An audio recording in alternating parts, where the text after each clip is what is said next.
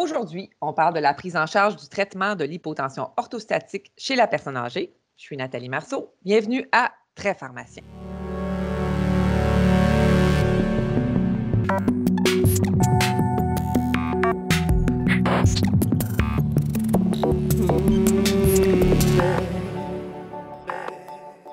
Bonjour à tous. Aujourd'hui, pour ce retour à notre programmation habituelle, on va aborder le traitement de l'hypotension orthostatique chez la personne âgée. L'idée de parler de ce sujet a fait son chemin suite à l'apparition du guide sur la prise en charge de l'hypotension orthostatique chez la personne âgée, publié par le regroupement euh, des pharmaciens experts en gériatrie de la PAS. En fait, on le sait, la prévalence de l'hypotension orthostatique augmente avec l'âge et varie selon le milieu de soins, puisqu'elle touche environ 6% des personnes âgées euh, vivant dans la communauté ou euh, jusqu'à 70% de celles qui, vivent en institution.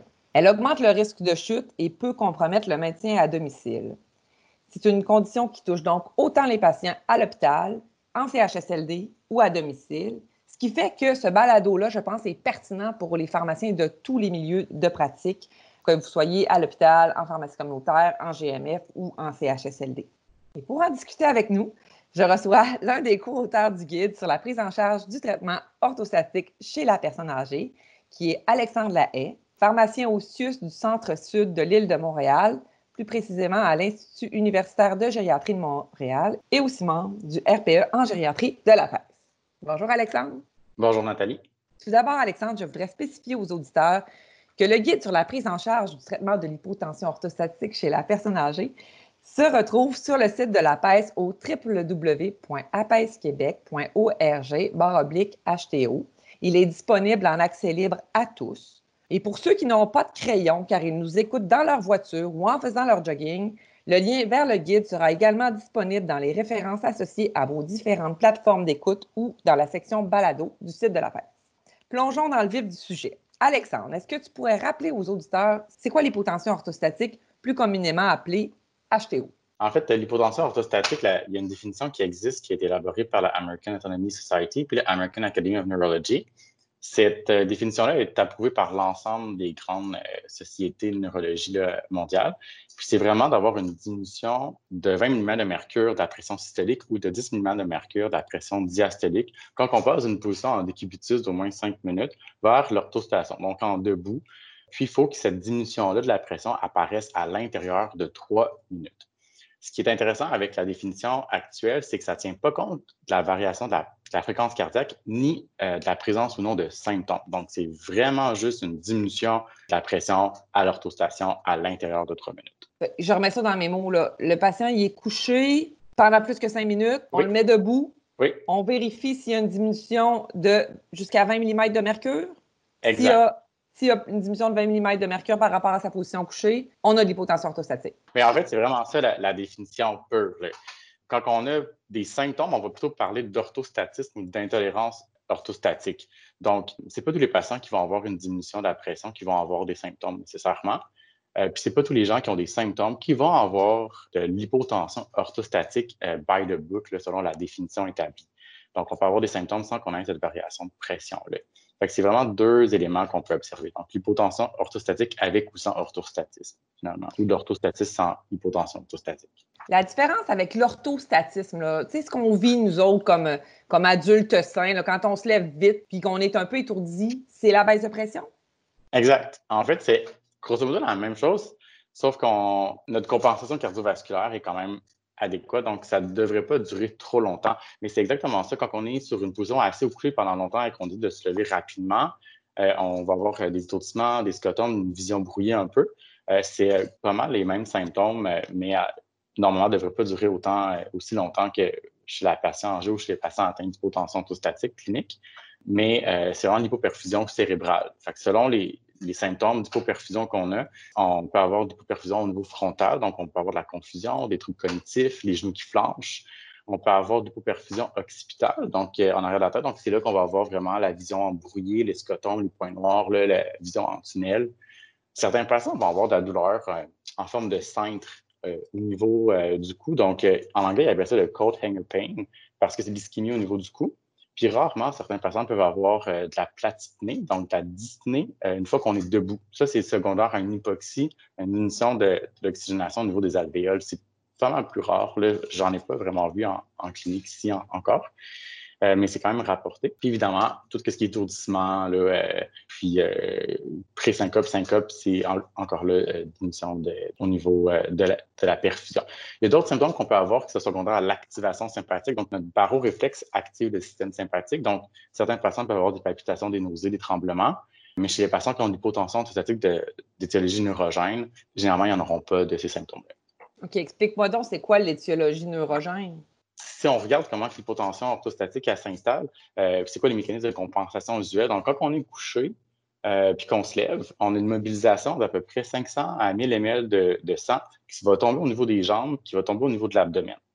Donc, ça, ça entraîne une diminution de la pression centrale veineuse. Donc, au niveau du retour veineux, à cause qu'il y a un peu d'œdème, un peu de, la pression au niveau des, capillaires, donc il va y avoir une mobilisation au niveau périphérique du sang. Donc, au niveau central, il y a une petite euh, diminution de volume. Au niveau du cœur, il va y avoir une diminution du output sanguin. Puis les barorécepteurs au niveau de la carotide, au niveau de la heurte, ils vont s'activer. Puis là, il va y avoir un message au niveau du tronc central qui va dire OK, on doit avoir euh, une compensation pour maintenir la pression, ce qui va entraîner une activation sympathique. Donc, au niveau du cœur, on va avoir une fréquence cardiaque augmentée. Au niveau des vaisseaux sanguins, on va avoir une vasoconstriction. Puis, à moyen terme, on peut avoir une activation du système rénine-angiotensine-aldostérone pour augmenter le volume. Donc, quand on parle d'une hypotension orthostatique euh, d'étiologie neurogène, c'est que c'est des patients qui présentent une atteinte au niveau de cet arc réflexe-là, au niveau vraiment des nerfs. Donc, ça peut être une atteinte centrale, comme les patients qui ont une atrophie multisystème ou euh, une lésion médulaire. Les, patients qui ont des blessures là, euh, au niveau du dos, de la colonne. Donc, la transmission, parce que ça se transmet euh, par la colonne pour aller au niveau euh, périphérique. Donc, s'il y a une atteinte euh, centrale, il peut y avoir une atteinte périphérique également. Les patients qui ont de la dysautonomie pure, certains patients parkinsoniens, des patients avec des VIH qui ont des neuropathies ou un diabète dans le contrôle de neuropathie, là, la communication est plus en périphérie, mais ça ne se rend quand même pas au vaisseau sanguin et au cœur. Donc, ça, c'est vraiment des patients qu'on va parler d'atteinte neurogène. La, la non-neurogène, alors? Elle existe, certainement. C'est vraiment ce qu'on voit le plus fréquemment dans, en gériatrie. C'est parce que, dans le fond, quand on regarde tout ce qui vient empêcher finalement les mécanismes de compensation cardiovasculaire, parce que, outre l'aspect neurologique qui engendre ces compensations-là, après ça, ben, il faut qu'on puisse les faire, les compensations. Donc, si on a des patients qui, ont, qui sont déshydratés, qui sont en hémorragie, qui ont, qui ont une hypovolémie systémique, ben, on a beau faire une vasoconstriction, on n'a pas plus de volume. Euh, les patients qui ont des arythmies cardiaques ou qui sont cardio-bloqués euh, avec des médicaments, on n'aura pas de tachycardie réflexe ou la tachycardie, elle ne sera pas efficiente. On n'aura pas une meilleure output sanguin, donc on va quand même avoir des symptômes d'hypotension orthostatique. Donc, c'est sûr que euh, tout est, ce qui touche un peu euh, au niveau cardiovasculaire, qui empêche notre compensation usuelle de faire, même si elle a lieu, même si le signal y passe, on peut avoir de l'hypotension. Donc là, on va parler de non neurogénique. C'est souvent des causes qui sont potentiellement réversibles euh, plus qu'au niveau neurogène. Fait que j'entends des causes médicamenteuses.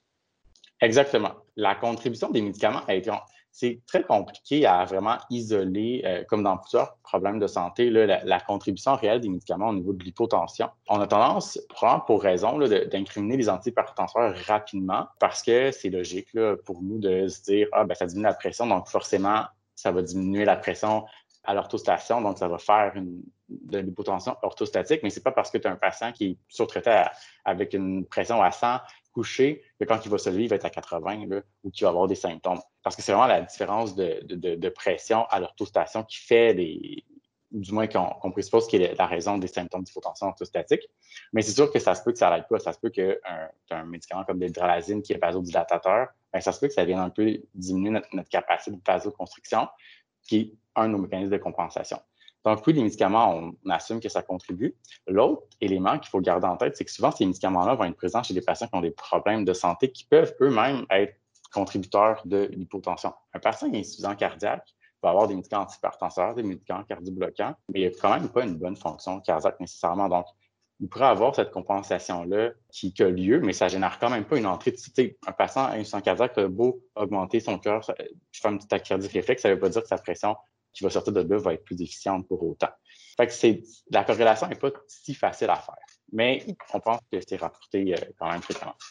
Puis, tu sais, si on regarde comme pharmacien, là, c'est mettons, j'analyse un profil d'un patient qui a de l'hypotension orthostatique, c'est quoi les principaux médicaments qui devraient euh, accrocher mon esprit, là, dire, à peu, il y a, ce médicament-là, est-ce que je devrais penser à l'interrompre ou ça peut être induit par ce médicament? Si tu parles des antihypertenseurs, y, en a, y a-tu des médicaments antihypertenseurs en particulier? Il y a un peu pire que d'autres. En fait, c'est ça. Il y a plus de 250 médicaments qui sont rapportés pour peut-être causer de l'hypotension. OK, pas les 250, là. Euh, dans, le, dans le guide de l'hypotension, justement, on a quand même essayé d'isoler certaines classes qu'on trouvait qui étaient plus probantes, puis on a essayé d'enlever tout ce qui causait juste de l'étourdissement ou des chutes sans nécessairement jouer sur l'hypotension. Puis on a isolé, euh, grosso modo, euh, cinq ou six classes le plus particulièrement. Donc, au niveau des antihypertenseurs, ce qu'on a identifié, c'est que les bêta-bloquants et les diurétiques thiazidiques, donc comme l'hydrochlorothiazide, seraient plus probants à causer de l'hypotension orthostatique que les ISA, les ARA ou les BCC. Mais c'est sûr que ça reste des données d'observation. Donc, tout ce qui est vasodilateur, hydralazine, nitroglycérine pourrait en causer euh, également. Mais qu'est-ce qui est intéressant, c'est l'hydralazine chez les insuffisants cardiaques, c'est pas si clair si finalement ça en crée ou non, parce que ça diminue ta charge quand même, qui est bon pour ta fonction cardiaque. Donc, la corrélation est un peu euh, subtile, mais on, on présuppose que ça pourrait en causer ou être un euh, à regarder chez ton patient. Au niveau des antidépresseurs, donc les tricycliques et les inhibiteurs de la monoaminoxydase, qui sont connus quand même pour faire de la vasodilatation. Donc, eux aussi peuvent causer plus d'hypotension orthostatique que les autres antidépresseurs. Au niveau des médicaments pour l'hyperplésie de la prostate, donc les antagonistes euh, alpha-1, donc on a des sélectifs non sélectifs. Les non sélectifs, évidemment, comme la doxazocine, pourraient en causer davantage.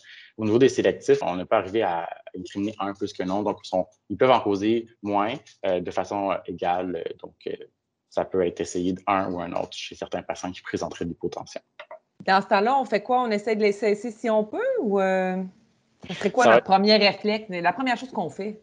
Faire un espèce de petit diagnostic différentiel, d'aller voir un peu qu'est-ce qui peut causer euh, ces symptômes-là chez le patient, que c'est vraiment de l'hypotension orthostatique ou juste de l'orthostatisme. Puis après ça, euh, qu'est-ce que le patient il veut?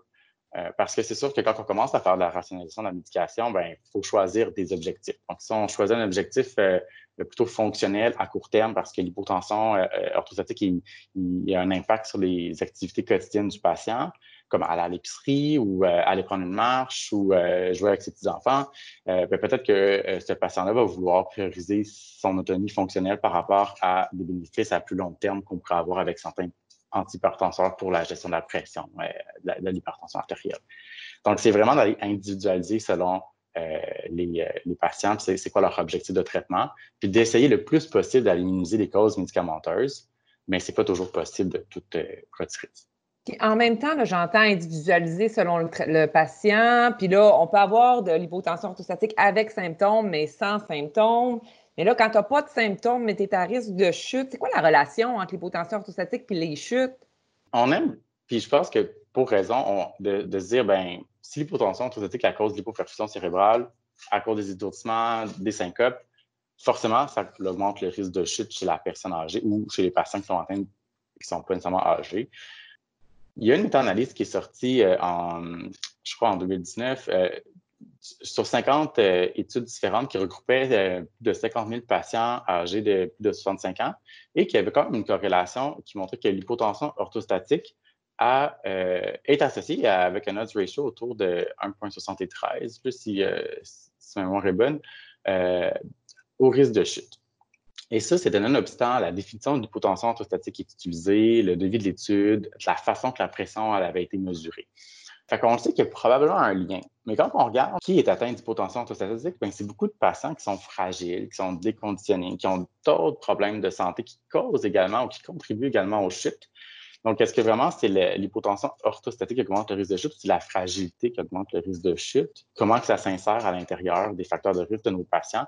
Euh, c'est pas si facile d'aller voir vraiment l'étendue. Mais de toute évidence, un patient qui souffre ou qui est atteint d'hypotension orthostatique ou d'orthostatisme, ça suggère qu'il y a un risque de chute.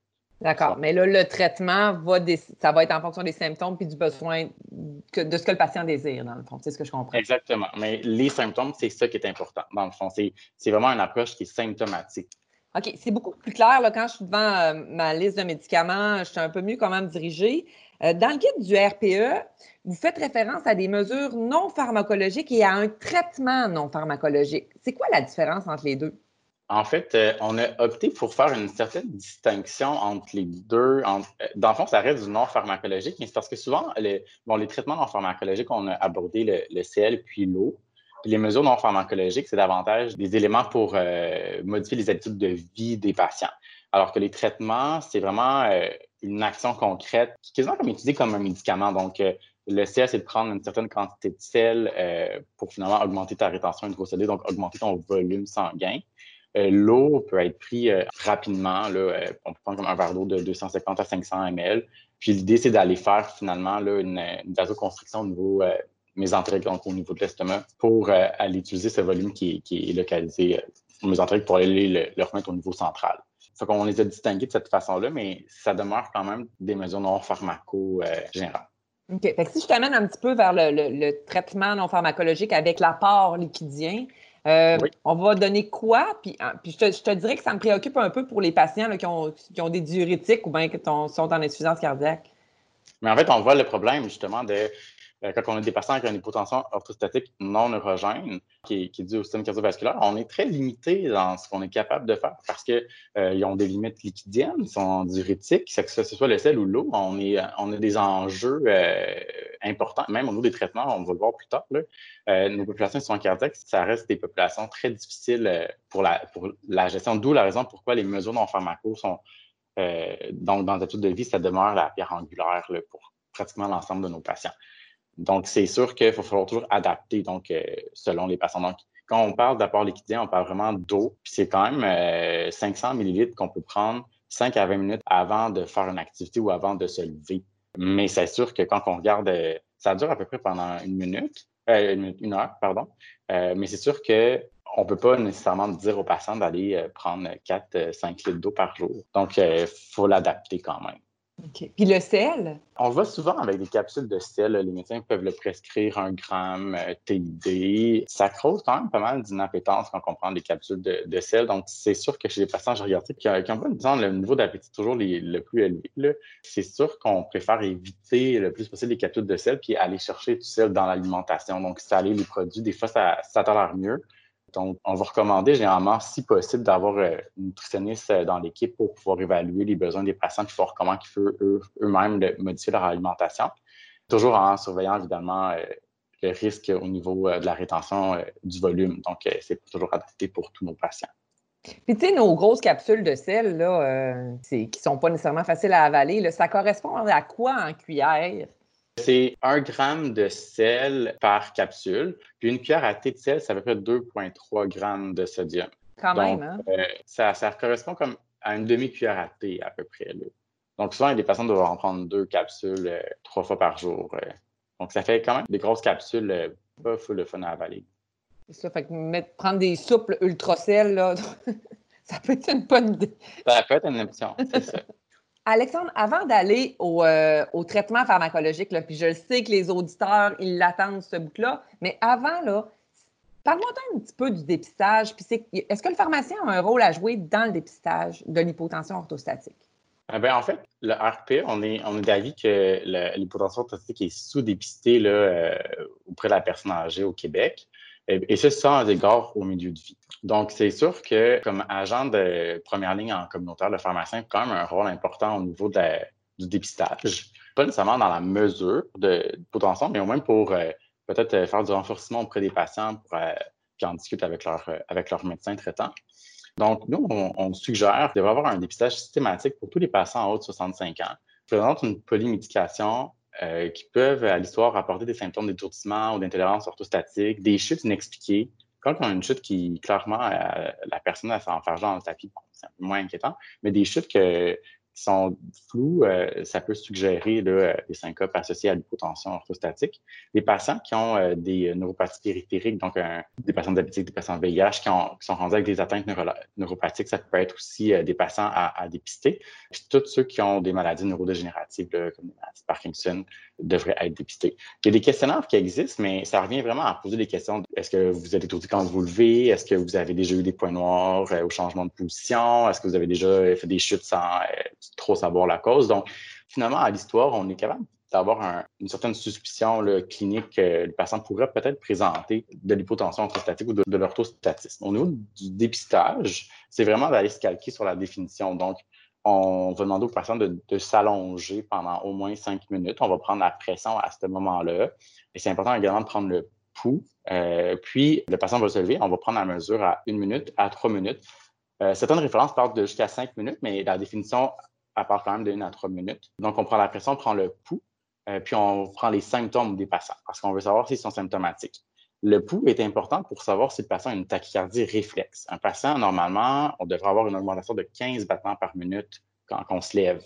C'est normal, c'est une compensation usuelle. Chez les patients qui n'ont pas cette variation de pouls-là, d'au moins 15, ça peut suggérer qu'il y a une atteinte neurogène euh, sous-jacente ou que le patient est cardio-bloqué avec des bêta-bloquants ou qu'une pathologie cardiaque. Donc, c'est juste un indice supplémentaire. Mais peut-être qu'un patient qui n'a aucune tachycardie réflexe, qui est cardio-bloqué, pas nécessairement insuffisant cardiaque, mais pour de l'hypertension, ça va peut-être être une, cible que je vais vouloir aller travailler euh, plus rapidement que moins rapidement.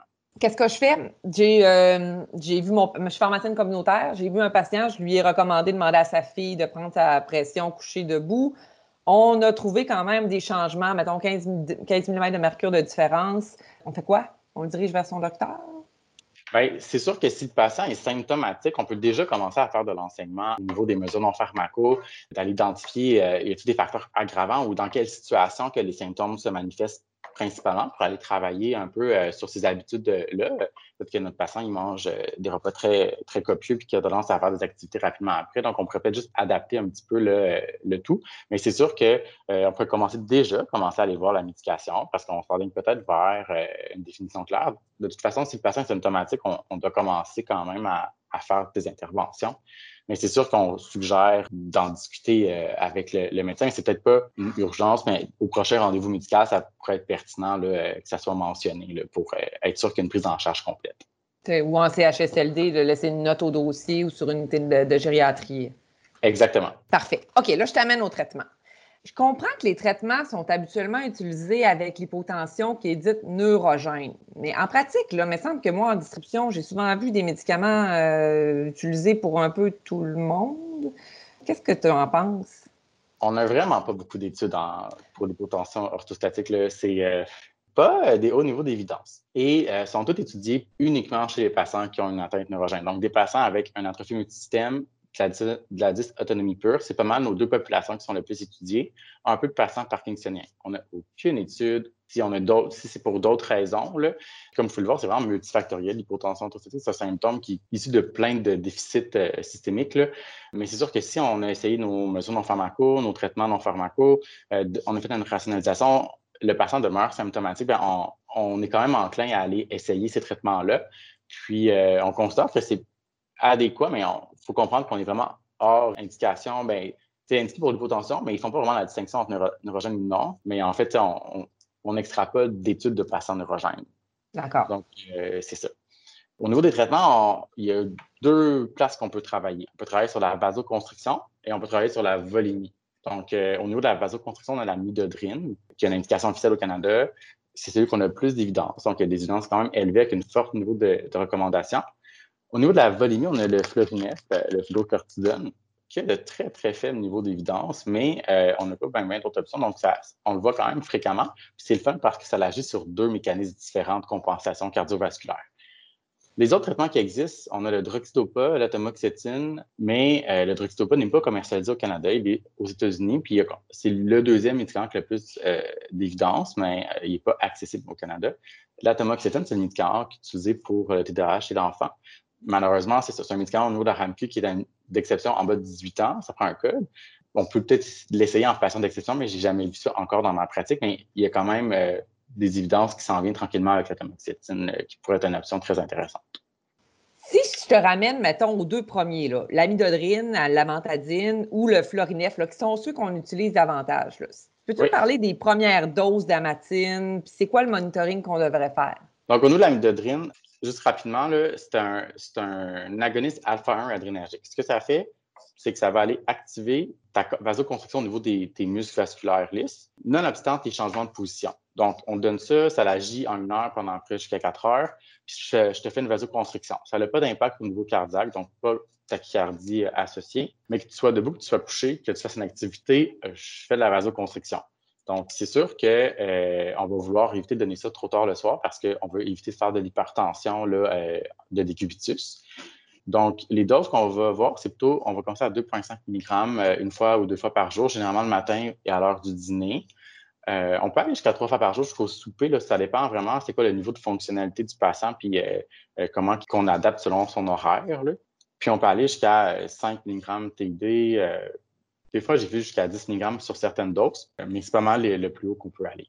Juste un petit point, quand tu parlais d'hypertension par décubitus, tu veux dire par l'hypertension couchée? Exactement. Ce qu'il faut comprendre, c'est que les patients qui ont une hypotension orthostatique, surtout la, neurogène, en fait, euh, les mécanismes qui régulent euh, la compensation cardiovasculaire quand on se lève, ben, c'est les mêmes qui vont réguler euh, la diminution de la pression quand on est couché. quand on est couché, ben, on n'a pas la gravité à, combattre, donc notre sang il mobiliser un peu plus euh, à l'ensemble du corps. Fait que les barorécepteurs, généralement, ils vont aller faire une activation parasympathique, il va diminuer, puis il va diminuer sympathique. Donc, on va avoir une petite vasodilatation, on va avoir un ralentissement cardiaque, mais eux, ils n'en auront pas. Il y a même des personnes qui peuvent avoir une activation chronique du système rénine-angiotensin-aldostérone, donc une volume augmentée de, chroniquement à cause de ça. Mais si je te ramène à, la mantadine, à, à, l'amidodrine encore, euh, je disais quand même qu'on peut donner 30 à 45 minutes avant le lever. Oui. Sur nos unités, là, que c'est fait? Est-ce que nos FADM sont à 7h15 le matin pour l'amidodrine? Certains de nos patients à l'UGM, on, le met à 7 h ou à 6 h, tout dépendant de quelle heure ils sont, sont levés. C'est sûr qu'il y a beaucoup de limites euh, au niveau euh, organisationnel et puis de difficultés. on peut le donner comme au besoin selon l'activité. C'est ça qui est le fun avec l'amidodrine. L'idée, c'est de, de, se calquer avec l'activité. Si le patient ne se lève pas le matin, euh, puis qu'il reste roulé ou qu'il reste assis puis qu'il ne fait pas tant d'activité, c'est peut-être pas nécessaire d'y en donner. Mais l'idée, c'est d'y en donner une heure avant qu'il fasse une activité. Donc, c'est pour ça qu'on parle 40 minutes, une heure avant le lever. Puis c'est quoi les effets secondaires qu'on devrait surveiller avec euh, l'amidodrine? L'hypertension, vu que ça fait une vasoconstriction le constante, peu importe le, la, où on est. Donc, les patients qui ont une hypertension qui est mal contrôlée, c'est un peu malaisant d'ailleurs en, ajouter. Ça fait aussi la piloérection. Donc, euh, les patients vont avoir la diasthésie euh, au niveau des sections qui sont pollues. Euh, puis au niveau du cuir chevelu, il y en a qui vont parler un peu de douleur ou un peu de démangeaison. Sinon, on a des patients, quelques cas de rétention urinaire aiguë là, avec, avec. Donc, c'est important de s'assurer qu'au niveau urinaire, ça, ça, va bien quand même. Quand est-ce que je vais choisir le florinef alors? Quand j'ai des effets secondaires à l'amidodrine? Oui, ou quand l'amidodrine n'est peut-être pas suffisamment ou, ça ne fonctionne pas, on va opter pour le florinef. Encore une fois, le, le florinef, on a moins de données, donc c'est ça qu'on priorise l'amidodrine. Euh, le fluorinef, c'est un, un minéralocorticoïde, ça, va agir au niveau des récepteurs nucléaires. Donc, on parle d'un 7, jours avant d'avoir un effet. Euh, donc, on ne peut pas juste se dire Ah, ben, je vais le prendre au besoin quand je sais que je vais faire une activité comme la. Euh, on doit le prendre chroniquement. Et ça augmente le volume. On pense que ça augmente la sensibilité au niveau des récepteurs alpha-adrénergiques également. Donc, ça pourrait augmenter notre réponse usuelle à notre axe réflexe, mais vraiment, le, mécanisme, c'est vraiment la, rétention volémique euh, par rétention de sodium. Ça augmente le volume sanguin et ça augmente la pression en tout temps, encore là, peu importe la position. Donc, on fait attention, encore une fois, à l'hypertension de décubitus. Nos insuffisants cardiaques, ce n'est pas non plus euh, le plus euh, intéressant. Donc, c'est là qu'on pourra essayer de, de l'avoir, de, de l'essayer finalement. Puis, outre le suivi des tensions artérielles, puis peut-être de la fréquence cardiaque, j'imagine, y a-t-il des laboratoires à suivre? Avec le fluorocortisone, oui, euh, c'est sûr. À cause qu'il peut y avoir des débalancements électrolytiques, donc on va vouloir s'assurer euh, le sodium est correct, le potassium est correct. Il y a également magnésium, calcium qui est suggéré là, dans les monographies. Puis le gain de poids aussi, s'assurer qu'il n'y a pas trop d'accumulation pour avoir de l'œdème ou euh, qui s'installe. Donc, juste être sûr qu'on ne comprend pas notre patient en même temps c'est pas mal ça qu'on demande de suggérer. C'est rare qu'on va avoir des altérations de la glycémie avec ça, avec, les doses qu'on utilise de phytocortisone, euh, mais il y a certains patients que, ça peut un peu déstabiliser. Donc, en début de traitement, ça pourrait être intéressant d'être plus vigilant au niveau des glycémies, juste à être sûr qu'on ne déstabilise pas la, glycémie parce qu'on ne serait pas plus gagnant d'avoir une diurèse excessive euh, associée à un débalancement de la glycémie. Puis là, on, on vient un peu se faucher en dessous des pieds. Et, les électrolytes, est-ce qu'on va les monitorer souvent? c'est encore là, le monitoring, ça dépend un peu de l'intensité qu'on veut avoir les autres traitements. Là, si le patient est à risque d'hypocalémie, peut-être qu'on va vouloir être plus fréquent que d'autres.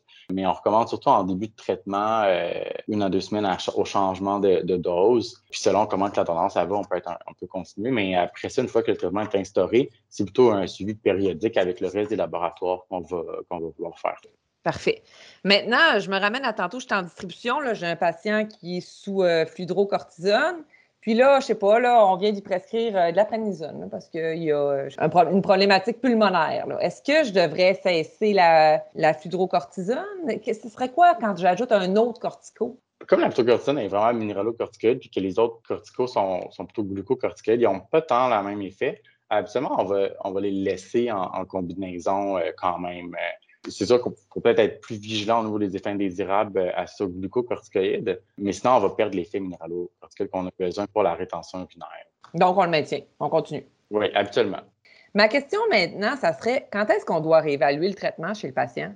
C'est vraiment un traitement symptomatique. Donc, ça peut être le patient qui manifeste euh, les problématiques au niveau de la gestion de ses symptômes, ou ça peut être euh, quand le patient il change de niveau de soins ou qu'il change ou qu'il y, a une évolution dans sa maladie, puis qu'il y a un peu moins, qu'un niveau fonctionnel qui est moins élevé, mais on va pouvoir se reposer à savoir est-ce que ça vaut la peine de continuer à être autant euh, à vouloir les, traiter ces symptômes-là. À l'inverse, ça peut être un patient dont euh, qui décide que finalement l'objectif à long terme est moins important, donc il va être plus à l'aise de vouloir peut-être être plus agressif dans la rationalisation de la médication qui est contributrice ou potentiellement contributrice. Donc, c'est vraiment au changement euh, d'épisode de soins, au changement de, niveau de soins euh, ou à la présence d'une nouvelle pathologie ou d'une nouvelle condition aiguë qui pourrait euh, venir jouer sur les objectifs du patient. Alexandre, on arrive à la fin de notre balado et je ne voudrais pas qu'on se quitte sans que tu nous dises un peu c'est quoi les principales conclusions du RPE de gériatrie dans le guide que vous avez publié et que nous avons quand même pas mal discuté? ces constats-là se retrouvent à la fin du guide, justement, là, qui est publié.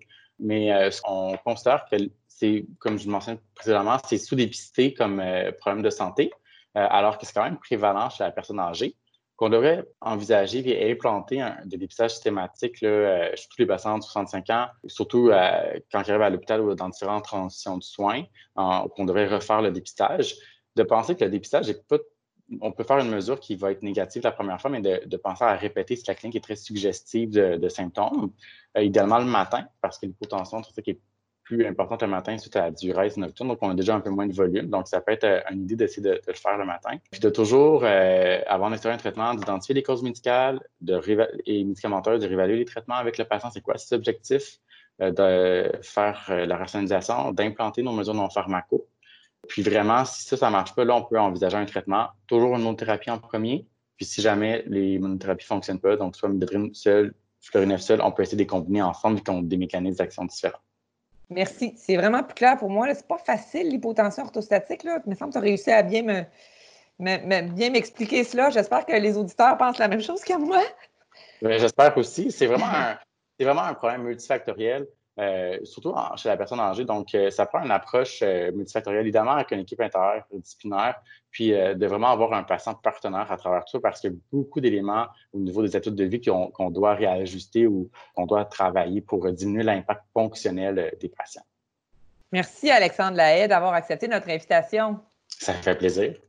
Voilà qui termine l'épisode d'aujourd'hui. Merci à vous, fidèles auditeurs, d'être une fois de plus au rendez-vous. Je vous rappelle que le guide sur la prise en charge du traitement de l'hypotension orthostatique chez la personne âgée du RPE de gériatrie est accessible à tous sur le site de la PES à www.apesquebec.org/hto. Le mois prochain, on va faire une petite incursion dans le monde de la santé mentale. En effet, c'est dans le contexte de la COVID-19 que nous vivons toujours.